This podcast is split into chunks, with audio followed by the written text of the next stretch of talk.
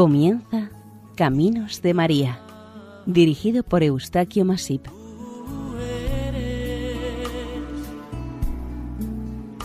entre todas las mujeres.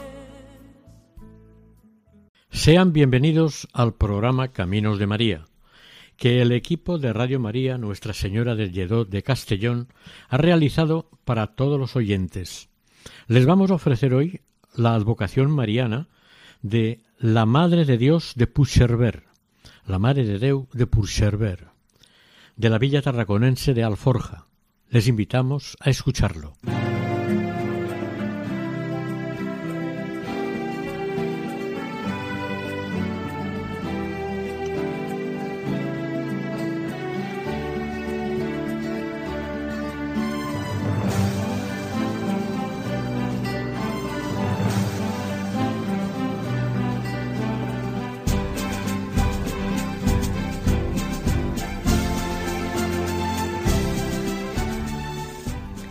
Las ermitas, dedicadas a Dios, a la Virgen o a los santos, son lugares de culto de origen eminentemente popular.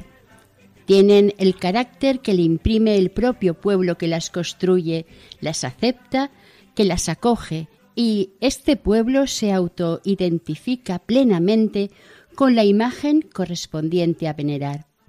Generalmente están ubicadas en lugares elevados o a media altura y suelen estar rodeadas de una masa boscosa. Desde la antigüedad, los pueblos, en su necesidad de relacionarse con lo divino, edificaban lugares de culto para satisfacer estas carencias y necesidades que les agobiaban y limitaban. Deseando salir o liberarse de ellas, construían estos lugares de culto, en general, en las afueras de las poblaciones. Siguiendo las rutas en busca de advocaciones marianas, nos encontramos en esta ocasión en el término municipal de Alforja, en el Baixcamp de la provincia de Tarragona. Al sudoeste de esta localidad se halla un monte con el nombre de Puigcerver, vinculado evidentemente con la advocación mariana de este nombre. A unos 790 metros de altitud sobre el mar Mediterráneo y en esta cima, perteneciente a la sierra que rodea a Alforja, se halla el santuario dedicado a Nuestra Señora bajo la advocación de Mare de Deu de Puigcerver, que es la patrona de Alforja. La historia de esta villa, la del Puigcerver y la devoción por esta imagen siempre han estado íntimamente unidas y no se entiende la una sin la otra. Mutuamente se han ido forjando una historia común y el pueblo la asume. La villa de Alforja se fundó sobre una antigua alquería o masía musulmana en el siglo XII por Ramón de Gabalgando o Ganagot, tras liberar del poder sarraceno el campo de Tarragona, en los tiempos del conde de Barcelona Ramón Berenguer IV. Según consta en la Carta Puebla otorgada, datada y firmada el 27 de junio de 1158 por el propio conde, el arzobispo de Tarragona y ocho personajes históricos más de la época. El 3 de noviembre de 1227, Bernat dels Arcs, en su testamento, nombró a su mujer Romeva de Gabalgando como usufructuaria de sus bienes y estableció la fundación de la ermita dedicada a Santa María de Puigcerver, dotándola de todos los recursos económicos necesarios para que fuera atendida por un sacerdote y un sacristán o ermitaño.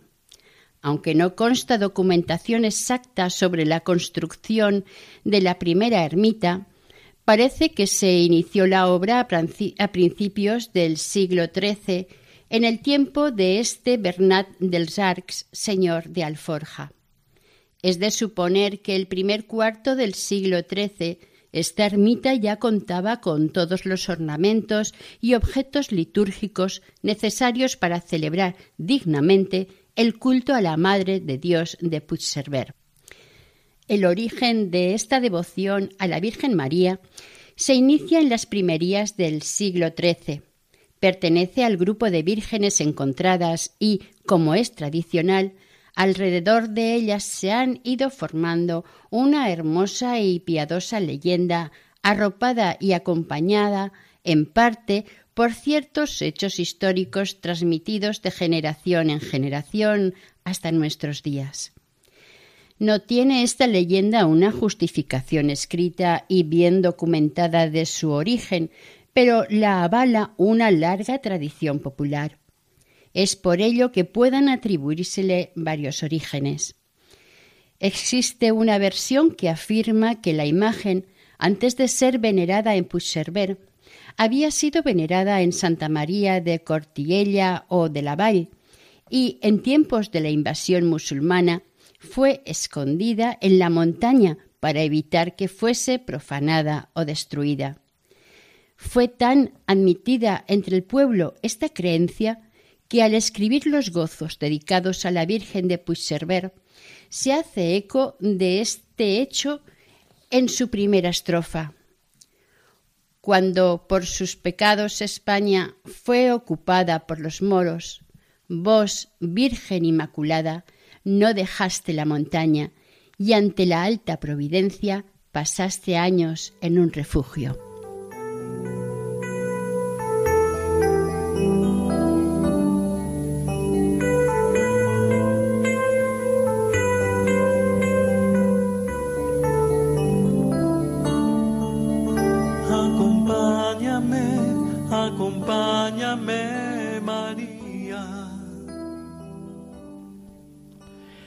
Otra opinión, con bastante fundamento, mantiene que esta santa imagen de María había sido patrona titular de la primitiva parroquia de Santa María de Alforja, y que, al construirse la nueva ermita en Puigcerver, se la trasladó para ser la titular de la misma, por lo que San Miguel pasó a ser el nuevo patrono de la localidad. Esta referencia está datada en documento el 10 de febrero de 1245. El relato referido de este curioso y sorprendente hallazgo nos cuenta lo siguiente. En los albores del siglo XIII, los vecinos de Alforja observaron en los atardeceres unos extraños resplandores en los alrededores de la montaña de Puigcerver. La intriga les llevó a la curiosidad y en consecuencia decidieron descubrir el origen y causa de estas luces. Estuvieron observando durante varios atardeceres y para ello el Consell de la Vila envió expertos a este lugar a fin de descubrir la causa de los resplandores. Cuando llegaron a la cima de Puigdeneres, vieron que los resplandores salían del monte Puigcerver que estaba algo más alejado de la villa y con dificultades para verlo por el espeso bosque que lo rodeaba. Volvieron a la villa e informaron al Consell. Este decidió enviar a tres hombres fuertes y valientes para abrir paso a través del bosque y llegar al monte de los resplandores. Una vez llegados allí, encontraron una bella imagen de la Virgen María, escondida dentro del tronco vacío de un posiblemente serval silvestre. Los tres hombres, contentos por la imagen hallada, volvieron a la villa a comunicar a las autoridades la grata y espectacular noticia. Al día siguiente, toda la población, en gozosa procesión, fue a la montaña a venerar y recoger la imagen de la Virgen de Puigcerver. Luego de presentarle sus respetos más fervientes y rezar devotamente, acordaron erigirle una capilla a Nuestra Señora. La llevaron en tabernáculo a un valle cercano, donde le construyeron la ermita, y según la tradición, esta imagen desapareció por tres veces de la ermita de este valle, conocido actualmente como Lord de Puigcerver, y ella regresó a la montaña en la que fue encontrada inicialmente. Esta nueva situación, repetida por tres veces, se interpretó como que la voluntad de la Madre de Dios era permanecer en el monte que apareció en el primer momento. Esta curiosa tradición del hallazgo de la imagen, aunque no está considerada como auténtica e histórica, no deja de ser conservada, venerada, estimada y respetada por muchos devotos alforjanos. Unos antiguos gozos también se hacen eco de esto en una de sus estrofas. Fue el tronco de un serval la concha de esta perla fina, que nos dio por peregrina nuestra Madre Real. En cuanto a la imagen original de la Virgen de Pucherber, es inevitable hablar de Francés Blasi y Espinosa, un estudioso e investigador vallense que se ocupó de estudiar con profundidad las costumbres del interior tarraconense. Según su experta opinión y conocimiento, expuso cómo era la imagen de Pucherber que tanto estudió con anterioridad al año 1936. Según describe en el libro dedicado a los santuarios marianos de la diócesis de Tarragona, era una magnífica talla de madera de sesenta y siete centímetros de altura, sedente, cubierta con un manto plegado en su falda. Sobre su rodilla izquierda estaba sentado el niño Jesús, con un libro cerrado en su mano izquierda, mientras con la mano derecha hacía un gesto de bendición. Era una imagen policromada y con ornamentos dorados de apariencia reciente. En este mismo libro figura una fotografía de la talla de la Virgen sin vestimentas de ropa. Mosén Joan Aragonés y Font describe esta talla de la Virgen que tantas veces estuvo contemplando y dice Esta talla es de madera, no se sabe de cuál. Está sentada, el manto que lleva es azul con flores doradas y de colores, los cuales por el paso del tiempo han perdido el lustre primitivo. En su mano derecha sostiene una manzana dorada. Su cara es grande, grave y devota, con la mirada fija al frente. Tiene al niño sentado sobre su rodilla izquierda y lo sostiene con la misma mano. El niño está vestido de azul, con manto verde dorado alrededor.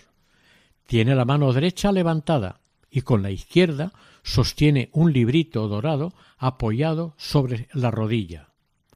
La altura de la imagen es de unos cuatro palmos, aunque a primera vista parece más alta, debido al trono en alto sobre el que se asienta.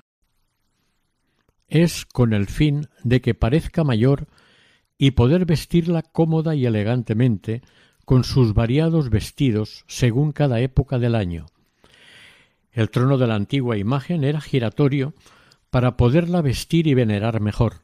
Seguramente el eje que permitía estos giros fue de madera de serval.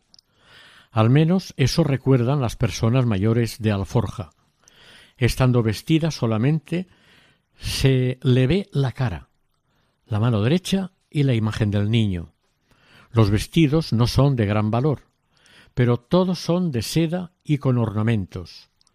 Se le coloca un manto extendido de parte a parte de la apertura del camarín.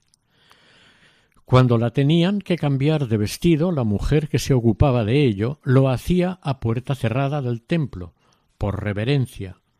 Por esto, muchos fieles desconocían cómo era verdaderamente la talla de la Virgen, no la habían visto nunca sin ropajes. Otro dato que se lee en el manuscrito de Mosén Aragonés indica que el vestido que la Virgen llevaba cuando fue encontrada era blanco y a manera de túnica y de un tejido desconocido. Según un inventario de 1730 consta que era como nuevo, a pesar de habérselo cambiado dos veces. En el incendio de 1816 se quemó todo y solamente quedó una parte que desapareció durante la primera guerra carlista. También cuenta el padre aragonés que, como cosa excepcional, el 19 de septiembre de 1911, en el santuario, se mostró un retrato de la Virgen sin los vestidos que normalmente vestía y otro con los vestidos como era habitual. Todo esto en el llano de la cisterna y frente a la puerta principal de la ermita.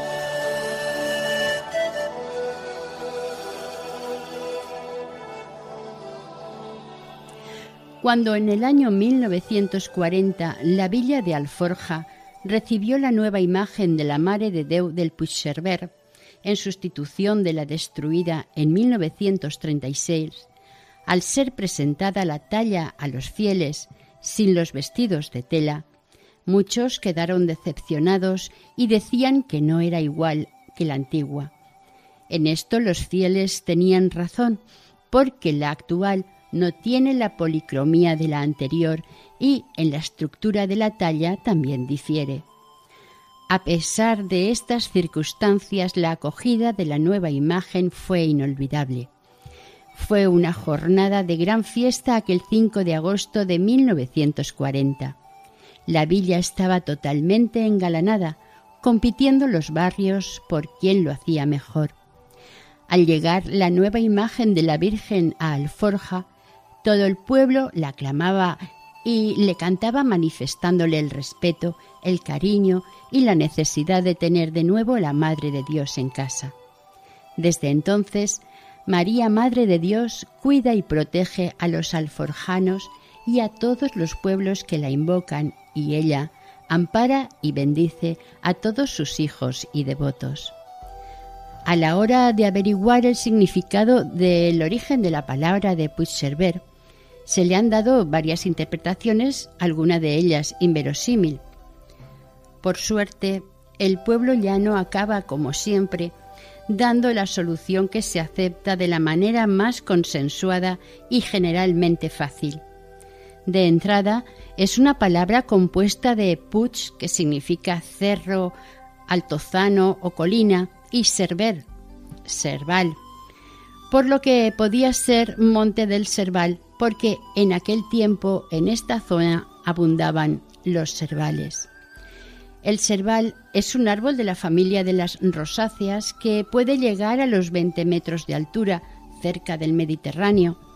Se caracteriza por su tronco consistente, gris y agrietado. De sus pequeñas flores a manera de racimo se forman sus frutos llamados servas de gusto áspero y dulzón. Otros afirman que, según documentos de tiempos pasados, en los montes cercanos a Puigcerver había ciervos. En este caso tendría que ser montaña de ciervos. Pero, de ser así, debería estar escrito correctamente. Algunos autores piadosos, con el fin de fomentar la devoción a esta imagen de María entre los fieles devotos y sin tener muy en cuenta la historia, se inventaban o ingeniaban interpretaciones un tanto fuera de lugar procedentes de otras advocaciones marianas. Curiosamente existe una poesía anónima castellana de fecha desconocida dedicada a esta Virgen y dice así Bautizado vuestro título con motivo bien fundado del puch serval derivado, sin el que lleva esculpido aquel noble y distinguido don Guillermo Puigcerver, que concurrente debió ser, despuntando al disertar cómo se había de invocar a esta muy hermosa Esther. Un dominico del siglo XVII, el padre Narcís Camós, en su libro Jardín de María, plantado en Cataluña, comenta sobre esta devoción mariana. Puerta del cielo, vid protectora, Inmaculada Madre, grande al nacer y mayor al concebir camino de los errantes, entrada del paraíso, refugio de pecadores, vara florida, elegida para ser Madre de Dios. Es evidente que la palabra Puigserver no se inventó para darle un nombre a la patrona de Alforja, sino que ya existía un patronímico con anterioridad y más exactamente ya existía la montaña de Puigserver. Es muy probable que la santa imagen, antes de ser expuesta en Puigserver, fuera propiedad del noble Guillem y de éste recibió el nombre. Otra razón podría ser que el monte en cuestión fuese propiedad de este noble y al construirse el santuario en este lugar recibió el nombre de donde se edificó. No hay constancia de ningún documento que diga cómo fue la ermita primitiva. Si se construyó al principio del siglo XIII, es razonable pensar que fue una capillita románica de reducidas dimensiones y sencilla en su factura. Algunos de los vestigios encontrados parece que estuvo ubicada en la actual capilla de los exvotos, debajo del coro actual del templo, con el altar orientado a poniente de espaldas a alforja. La puerta de entrada se cree que estaba orientada hacia oriente. El actual santuario no se edificó de una vez, se ha ido edificando con los años y atendiendo a las necesidades de culto por una parte y a la atención de los fieles para poder acogerlos como peregrinos por otra. Durante los siglos XIV y XV la devoción por la Mare de Deu de Puigserver se incrementó entre los alforjanos y de otros pueblos de su alrededor, por lo que exigía una ampliación del santuario y de sus dependencias exteriores. En el siglo XVII este santuario ya es de las mismas dimensiones que en la actualidad.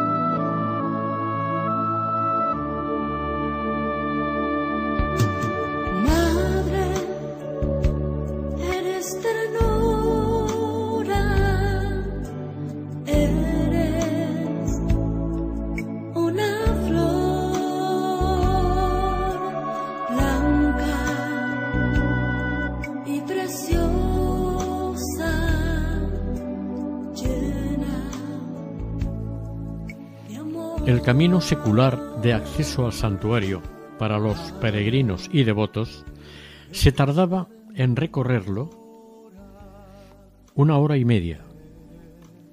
A medio camino de la ermita de San Antonio estaba la antigua cruz de piedra sobre un viejo pedestal mucho anterior. Este crucero fue destruido en 1936 y reconstruido por una familia benefactora apenas acabada la guerra. Pasada la ermita de San Antonio se recorría un largo trecho sin ver el santuario, pero cuando se llegaba a una hornacina con una cruz dentro, conocida como la Capelleta de la Salve, volvía a verse el santuario. Más arriba, otra pequeña cruz de hierro indicaba e indica la mitad del camino del trayecto, y se supone que es el punto desde donde los tres hombres vieron el resplandor de la aparición. A partir de este punto se inician las cuestas y revueltas que llegarán a la misma ermita de la Virgen, donde la mayor y más célebre cruz del camino era el lugar de la formación de la procesión antes de llegar a su destino. Antiguamente esta cruz indicaba el comienzo de la rodalía de la Virgen o el terreno que pertenecía al santuario. Esta cruz también fue destruida en 1936 y repuesta cuatro años después. Aquí los fieles inician el rosario caminando con normalidad hasta llegar al santuario. A la llegada al santuario de Pusherber nos encontramos, más que una ermita, una gran casa de campo que en su interior hay un templo dedicado a Nuestra Señora, la Madre de Dios. En una pequeña plaza, una única puerta de entrada da acceso a través de un porche al santuario. Pasada la puerta, en la planta baja, hay varias dependencias que, antiguamente, eran establos y corrales, y actualmente hay diferentes dependencias para la atención de los peregrinos y devotos. Una escalera da acceso a la parte principal del edificio. En el llano de la cisterna existen dos puertas por las que se accede a la capilla, una pequeña en el extremo de la nave y otra un poco mayor que da acceso al templo por el centro. Este templo mariano es de una sola nave, de unos 150 metros cuadrados de superficie. En la parte de abajo del coro está la capilla de exvotos. El coro es elevado. El único altar lateral del templo está dedicado a la Santa Cruz está junto al presbiterio al lado izquierdo de la nave. A ambos lados del presbiterio existen dos accesos al camarín de la Virgen del siglo XVIII. Este está cerrado por dos puertas en la parte superior al final de la escalera. El techo del camarín, en forma de cúpula semiesférica, está profusamente decorado, representando el cielo. En la pared frontal tiene un rosetón en forma de estrella de seis puntas. Enfrente, en un retablo, debajo del arco del camarín, hallamos entronizada la imagen de la Santísima Virgen de Pusherber. El trono es un pilar de madera de 270 centímetros de alzada por 20 centímetros de ancho, con un dosel por detrás, decorado con flores y guirnaldas de talla dorada. Con anterioridad a la Guerra Civil de 1936, el retablo dorado de este santuario era de estilo neoclásico y de ornamentación sencilla. Constaba de tres cuerpos, la base, cerca de la apertura del camarín, el cuerpo central formado por cuatro columnas, dos a cada lado, terminadas con cornisa. Entre las columnas estaba las imágenes de San José y San Joaquín y en la parte abierta del camarín, delante de la Virgen, dos ángeles de buen tamaño, llevando cada uno una palmatoria y cirio en la mano. La parte superior, sobre la apertura del camarín, era una hornacina con la imagen de una santa mártir, quizás Santa Bárbara, con dos ángeles a cada lado. Al final de la última guerra civil, tuvieron que reconstruir el santuario, prácticamente empezaron de cero, y hubo que tallar una nueva imagen de la Virgen de Puigcerver. La reconstrucción fue difícil y costosa. El rector de Alforja, Mosén Joaquín Girona, acertó plenamente en recuperar todos los espacios del edificio con el fin de entronizar en su altar mayor a la Santísima Virgen de Puigcerver debe hacerse constar que los fieles participaron y contribuyeron según sus entonces pobres posibilidades. El 29 de enero de 1921 se fundó la Cofradía de la Virgen de Puigcerver. Monseñor Vidal y Barraquer, cardenal arzobispo de Tarragona, por decreto erigió canónicamente, aprobaba determinaba la composición de la junta directiva y concedía indulgencias a los cofrades cada vez que rezaran la salve a la Madre de Dios. Esta cofradía duró hasta 1936. Aclaramos que de la Virgen de Pucherver Existían dos tallas, la del altar mayor y la que se llevaba a los difuntos locales. Este año quemaron también la imagen de la Virgen que llevaban a los difuntos de la localidad. Con esta quema, la cofradía perdió vitalidad y esta piadosa costumbre se perdió totalmente.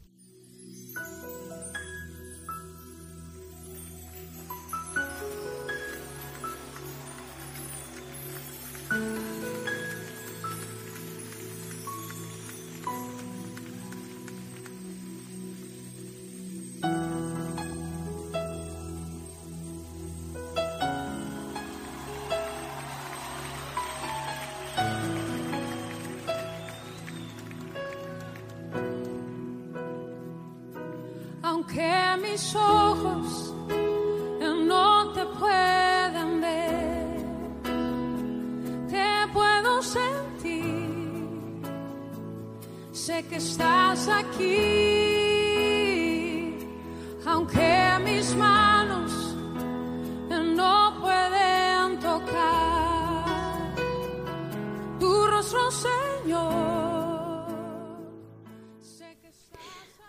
Desde la fundación de esta ermita no se conoce que la Santísima Imagen fuese sacada de su altar.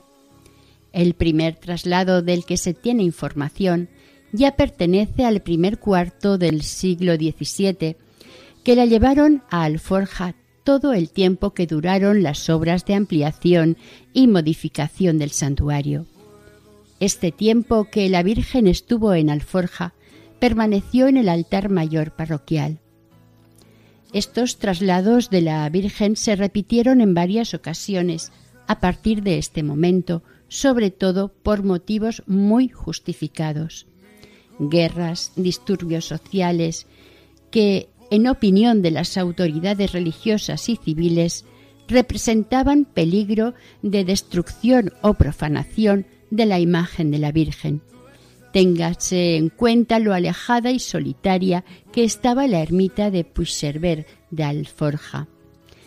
En 1808, con motivo de la invasión napoleónica, los alforjanos quisieron salvar de la destrucción o profanación por los franceses la imagen de la Virgen.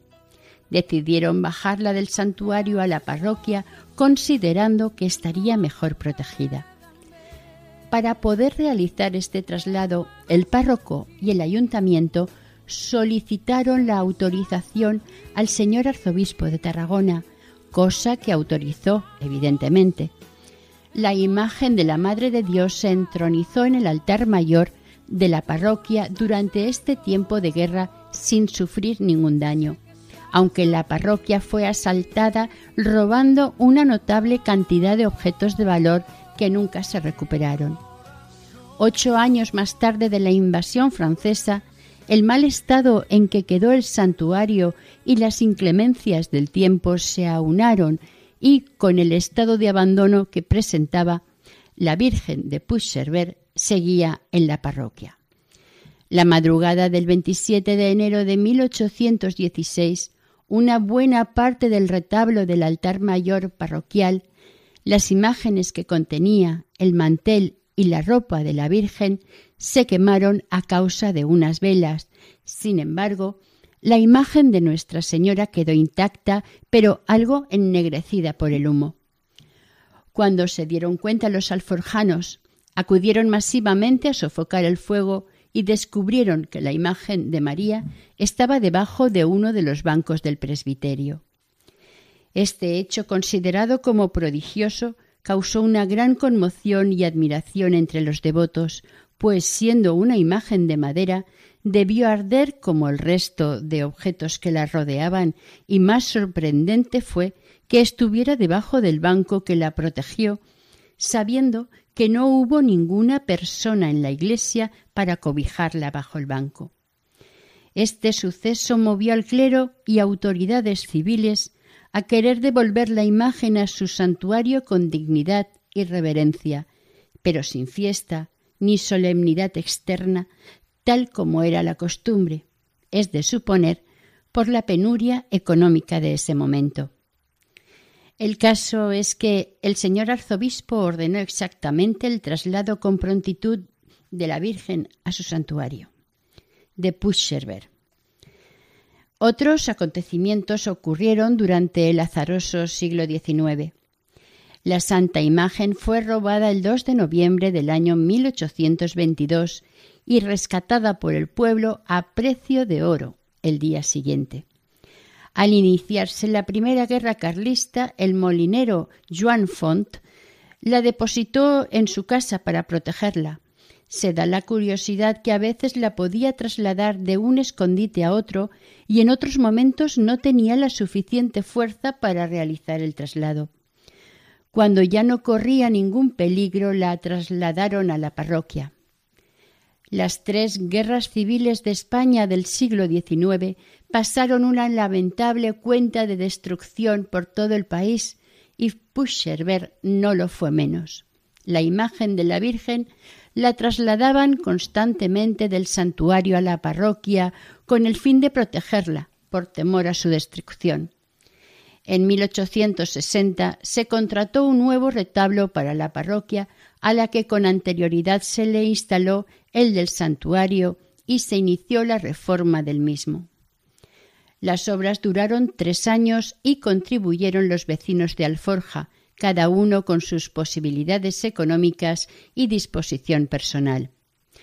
El retablo de la parroquia se subió a Puigcerver a lomos de animales e incluso a piezas por persona. Todos colaboraron en este proyecto a pesar de la epidemia de tifus. En 1863 se terminó la reconstrucción del santuario. El regreso de la Santísima Patrona a un santuario renovado quiso hacerse con toda solemnidad y grandes fiestas. Se proveyó de los ornamentos y vasos sagrados convenientemente y de acuerdo con la corporación municipal esta se haría cargo del mantenimiento y gastos de funcionamiento de dicho santuario.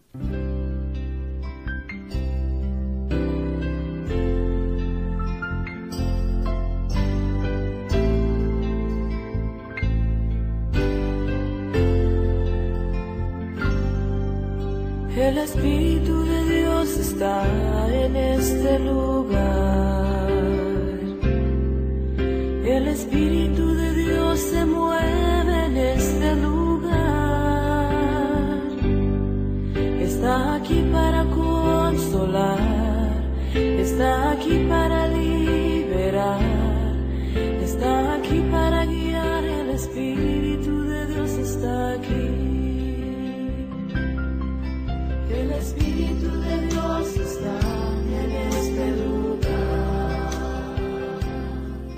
El 30 de septiembre de 1863, segundo día de la fiesta mayor, por la mañana se celebraron los oficios religiosos propios del día y por la tarde se organizó una solemnísima procesión acompañando a la Santísima Virgen a su ermita. En su trayecto hizo el recorrido tradicional. Al llegar a la ermita de San Antonio, la procesión se deshizo, pero al llegar a la Creu del Formatge, se volvió a formar. Fue una gran procesión a la que asistió la mayor parte del pueblo y las autoridades de la villa. Al llegar a la plaza de la ermita, una multitud apiñada aclamaba la Madre de Deu y el padre Olivé, desde un improvisado púlpito, predicó una sentida y fervorosa plática que conmovió a todos los presentes. Terminado este acto, entraron con la Virgen al templo y la instalaron en su camarín, un camarín vacío durante demasiados años. Casi veinte años más tarde, terminadas todas las guerras internas de este país durante este siglo XIX, en 1882 las autoridades consideraron conveniente restaurar la ermita y devolver a la Virgen a su santuario. Para ello, pidieron la colaboración económica del pueblo y éste, como siempre, colaboró y participó con dinero o trabajando gratuitamente. Con el dinero recogido se pudo restaurar adecuadamente el santuario y se alojó nuevamente a la Virgen de Pusherber. Cuando ocurría o se presagiaba a que algún mal se acercaba, los creyentes acudían inmediatamente a Dios nuestro Señor, a la Virgen María o a los santos con rogativas, implorándole se remediase el grave problema que se les avecinaba. En este caso, la Virgen de Pusherberg fue invocada su intercesión en varias ocasiones a causa de las graves sequías. Fiestas, romerías, velas eucarísticas, actos de agradecimiento a Nuestra Señora, jubileo, están presentes en este santuario permanentemente a finales del siglo XIX y el inicio del XX. En 1913 se reprodujo en talla una imagen similar a la de la Virgen de la Ermita para tenerla en la parroquia con el fin de que los devotos pudieran visitarla y rezarle con más comodidad. Pero también esta imagen la quemaron durante la guerra del 36. Así, a los años siguientes se exponía una imagen más pequeña de un particular, este mismo año el párroco recibió una importante donación económica para dedicarla a la realización de una corona de la Virgen. Se pidió a los fieles la colaboración con donativos o joyas para su confección. Se recogió lo suficiente para que una platería de Reus se encargase de realizarla. El libro de actas la describe de la siguiente manera. La corona es gótica, de plata dorada con aplicaciones de oro. Contiene doce diamantes en las estrellas de la aureola posterior de la corona y varios diamantes pequeños en los imperios tanto en la Virgen como en el Niño. También hay unos topacios y varias esmeraldas en las monturas de los anillos en los que están incrustados. El 5 de agosto de 1914, Mosén Dalmau la bendijo y coronó solemnemente a la imagen de la Madre de de Pusherberg ante una multitud de fieles devotos. Esta corona, durante la Guerra Civil, se salvó sin que hubiese sufrido ningún, ningún daño, y al terminar el conflicto se recuperó junto a la diadema y los pendientes de la imagen de la Purísima que esta imagen también fue destruida. Existieron algunos testimonios y documentos que narran los hechos aciagos ocurridos durante la guerra, que cuentan cómo se quemaron las imágenes propiedad del pueblo y que les fueron expoliadas por una supuesta libertad. Es de destacar la carta de Mosén Josep María Franquet Montané y el joven Pere Porqueras y Rebull.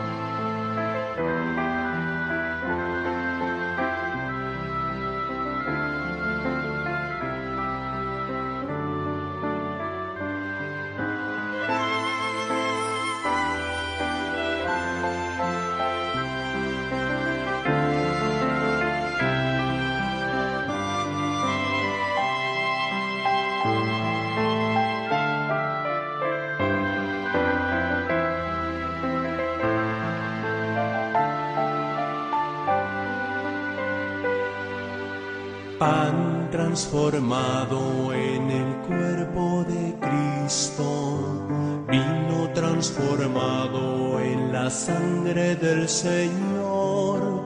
Cristo nos dice, tomen y coman, este es mi cuerpo que ha sido entregado.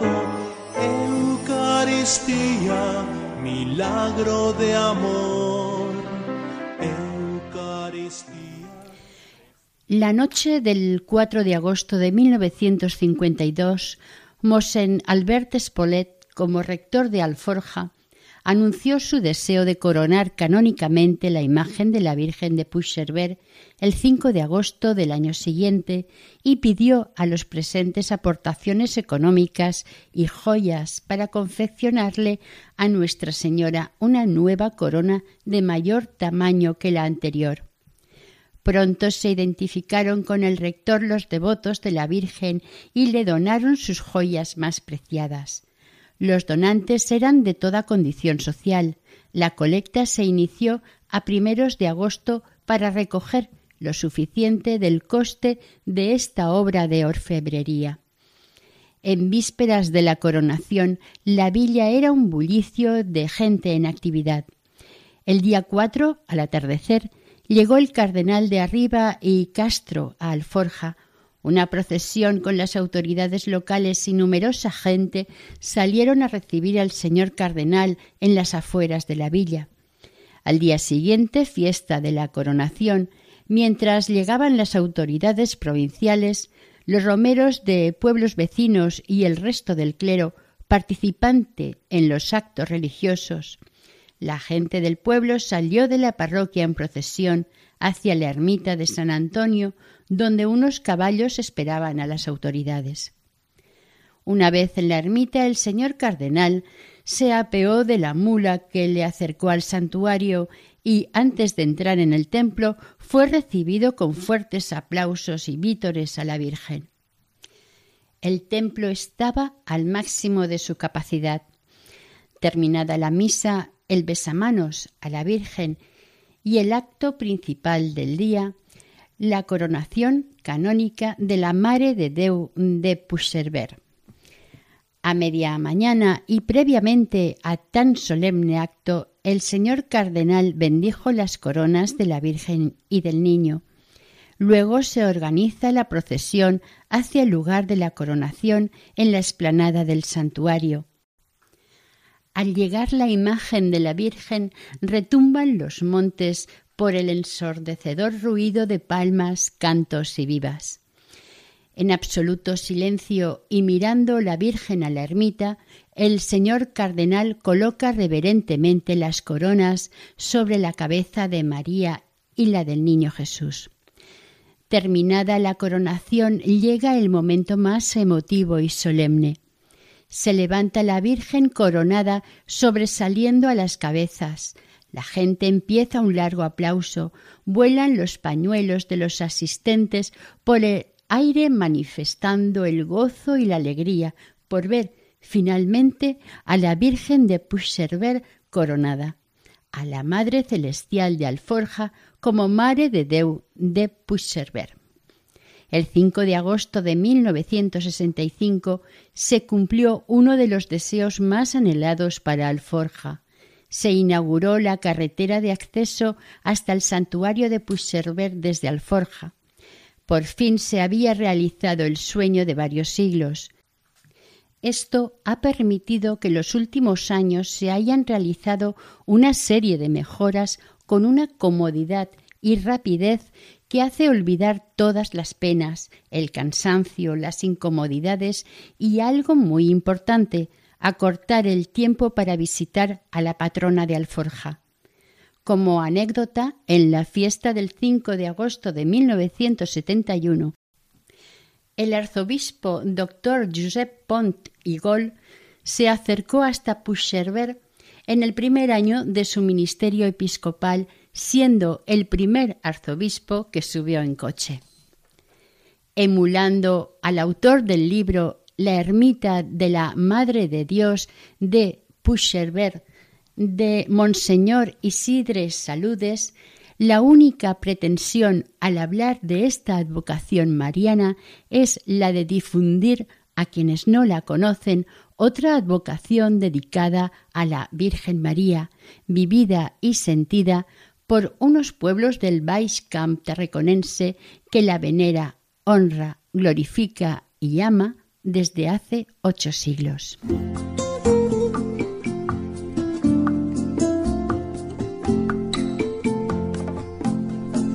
De los pobres, madre amorosa, reina en el cielo y en la tierra servidora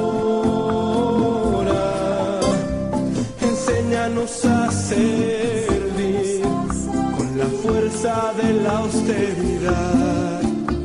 Oh Madre del Verbo, enséñanos a amar.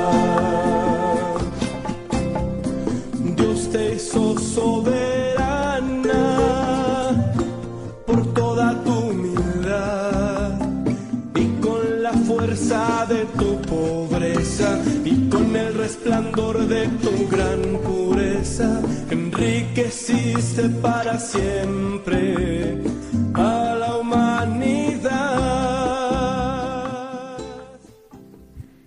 Oración.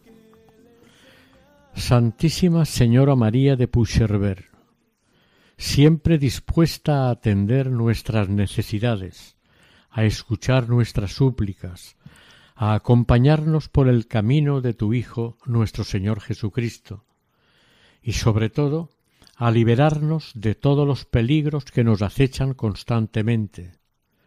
Intercede, Madre y Señora, ante tu Hijo nuestro Señor Jesucristo, para que su misericordia con nosotros sea permanentemente no por nuestros méritos, sino por los de Jesús mismo, que con el Padre y el Espíritu Santo viven y reinan en el cielo por los siglos de los siglos. Así sea.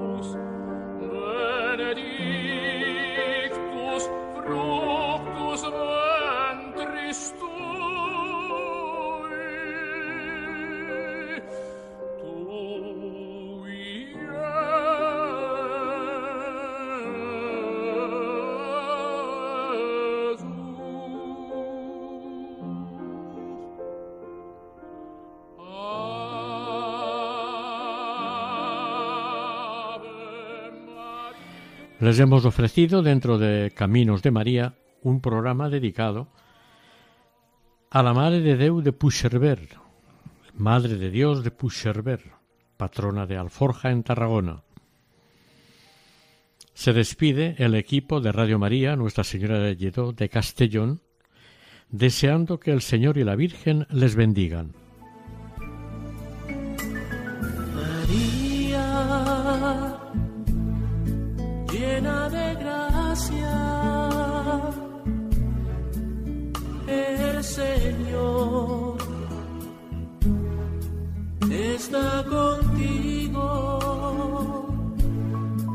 Han escuchado en Radio María Caminos de María, dirigido por Eustaquio Masip.